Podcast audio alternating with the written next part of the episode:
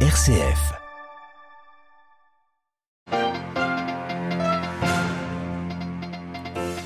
Ôtez vos mains de la République démocratique du Congo, ôtez vos mains de l'Afrique, cessez d'étouffer le continent, ce n'est pas une mine à exploiter ni une terre à dévaliser. Voilà l'appel lancé il y a quelques minutes par le pape à Kinshasa dans son premier discours face aux autorités ou aux ambassadeurs accrédités dans le pays. On y revient dans un instant. Le pape qui a donc officiellement commencé son 40e voyage apostolique cet après-midi, le cinquième sur le continent africain. Ce journal y sera quasi intégralement consacré.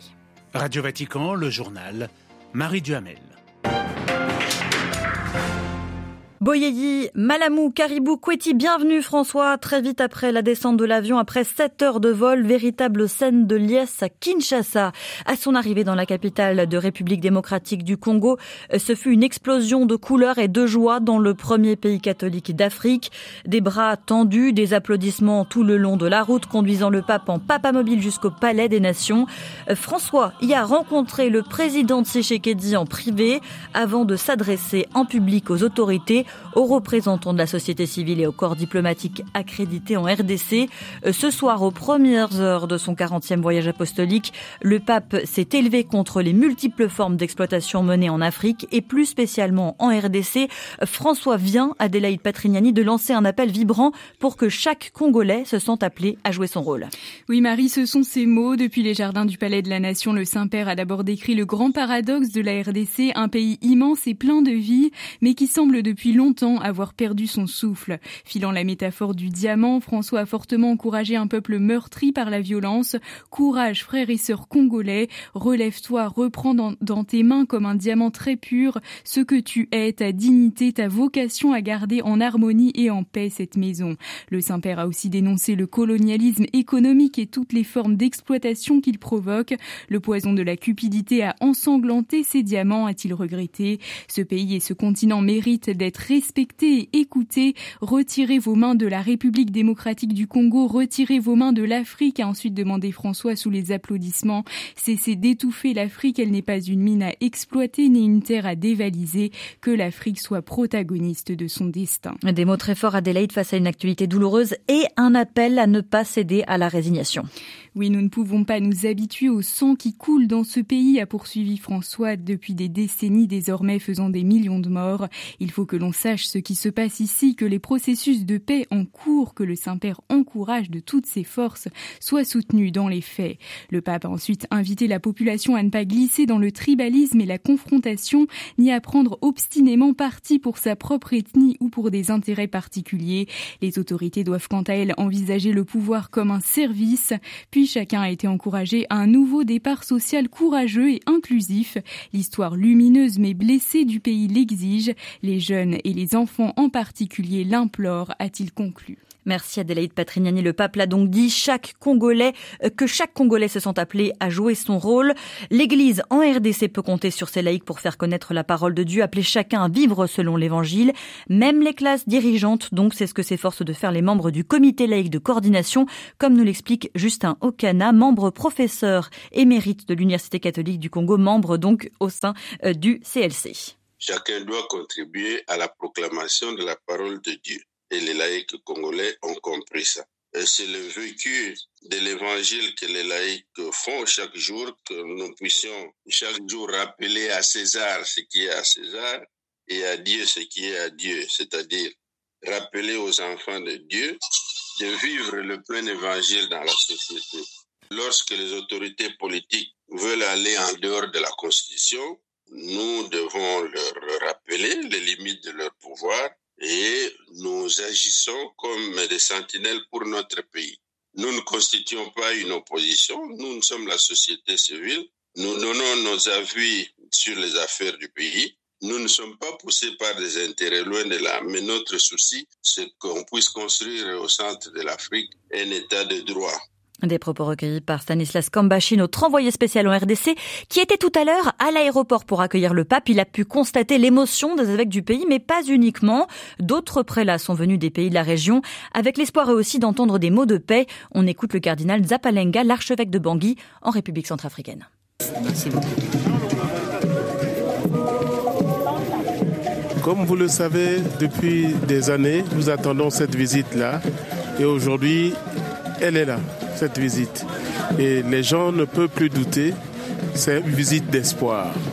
Car un peuple meurtri, un continent meurtri, et qui attend une espérance, le pape vient comme messager de cette espérance-là. C'est aussi une visite de paix dans ce pays du Congo, marqué par la guerre, la violence et autres. Un homme de paix arrive pour tendre les bras, inviter les uns les autres à la réconciliation. Car tous, nous pouvons bâtir ce beau pays.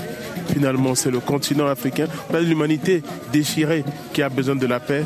Et moi, je pense que cette visite est une lumière, pour ne pas dire lueur d'espoir, dans nos moments les plus difficiles.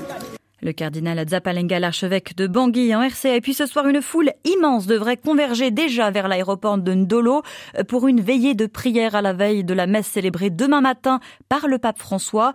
Nombreux sont ceux qui y passeront la nuit. On attend au moins un million de fidèles demain, jour sans école et partiellement fermé, férié, pardon, pour les salariés du pays. Un événement à suivre, bien sûr, dès 9h15 sur notre site internet. Je vous redonne notre adresse vaticanews.va. Vous pouvez aussi vous rendre sur nos pages Facebook et YouTube. 235 morts en 2022 à 90% du côté palestinien avec son lot aussi de représailles, d'attentats, de raids et un sentiment d'insécurité qui grandit pour les Palestiniens comme pour les Israéliens. C'est dans ce contexte et après l'embrasement de ces derniers jours que le chef de la diplomatie américaine est au Proche-Orient. Après son entretien hier avec Benjamin Netanyahou, Anthony Blinken a rencontré aujourd'hui Mahmoud Abbas à Ramallah en Cisjordanie, occupé la correspondance d'Aria Ménage. Face au président de l'autorité palestinienne, Anthony Blinken appelle une nouvelle fois à l'apaisement. Il insiste sur la nécessité de mesures rapides en vue d'une désescalade après les violences meurtrières de la semaine passée. Washington fait notamment pression sur l'autorité palestinienne pour rétablir sa coopération sécuritaire avec l'État hébreu.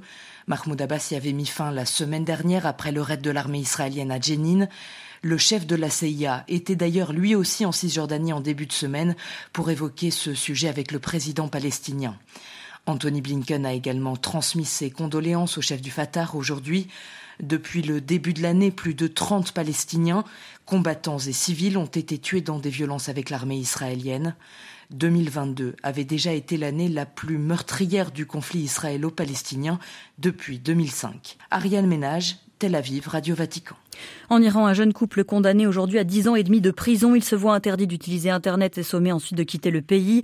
Selon une ONG basée aux États-Unis, tous les deux âgés d'une vingtaine d'années ont été arrêtés en novembre. Une vidéo d'eux dansant romantiquement devant la tour Azadi à Téhéran était devenue virale. Agressé par la Russie, l'Ukraine ne cesse de demander des armes pour pouvoir se défendre et chasser les troupes russes de son territoire. Ce soir, le président Zelensky se félicite de la prochaine arrivée de 120 à 140 chars lourds occidentaux, la fin de longues tergiversations sur le sujet. Ce soir, après un refus catégorique de livrer des avions de combat F-16 américains, le président Biden affirme de son côté qu'il discutera du sujet avec son homologue ukrainien. Euh, Paris a de son côté promis de fournir 12 canons César supplémentaires à Kiev en plus des 18 pièges déjà livrés. Quimper, Lyon, Valenciennes, Toulouse, Marseille ou Paris, 500 000 personnes manifestent dans, le, dans les villes de France aujourd'hui. Euh, selon la CGT, démarche contre la réforme des retraites et sa mesure phare, le report de l'âge légal de 62 à 64 ans, une mobilisation plus importante que la précédente le 19 janvier dernier. Dans la lignée de ce que veut faire le Royaume-Uni ou Randall contre l'avis de l'Église d'ailleurs, en Suisse, l'UDC, le parti de la droite radicale, première formation politique du pays, appelle à la délocalisation des procédures d'asile à l'étranger, et ce neuf mois à neuf mois des élections parlementaires fédérales. On retourne sur le continent africain au Burkina. 15 civils enlevés ont été retrouvés morts hier dans l'ouest du pays et une dizaine de membres des forces de sécurité ont été tués le même jour dans le nord. Les violences des djihadistes présumés s'intensifient dans le pays. Des violences que l'Ouagadougou entend combattre principalement seul. Crise de l'électricité. Le parti au pouvoir en Afrique du Sud, l'ANC, a sommé le gouvernement de déclarer l'état de catastrophe afin de débloquer des moyens pour remédier à la crise des courants la crise des courants qui engendre des coupes drastiques d'électricité. Et puis enfin, il y a un mois exactement, jour pour jour, disparaissait Benoît XVI ce matin dans les grottes vaticanes. Monseigneur Gonschwein a célébré une messe de suffrage. Voilà, c'est la fin de ce journal. Merci de l'avoir suivi. Merci de votre fidélité aux ondes de Radio Vatican. L'actualité du monde et bien sûr du pape François en RDC. Eh bien, c'est à retrouver sur notre site internet ou demain matin à 8h30. Excellente soirée.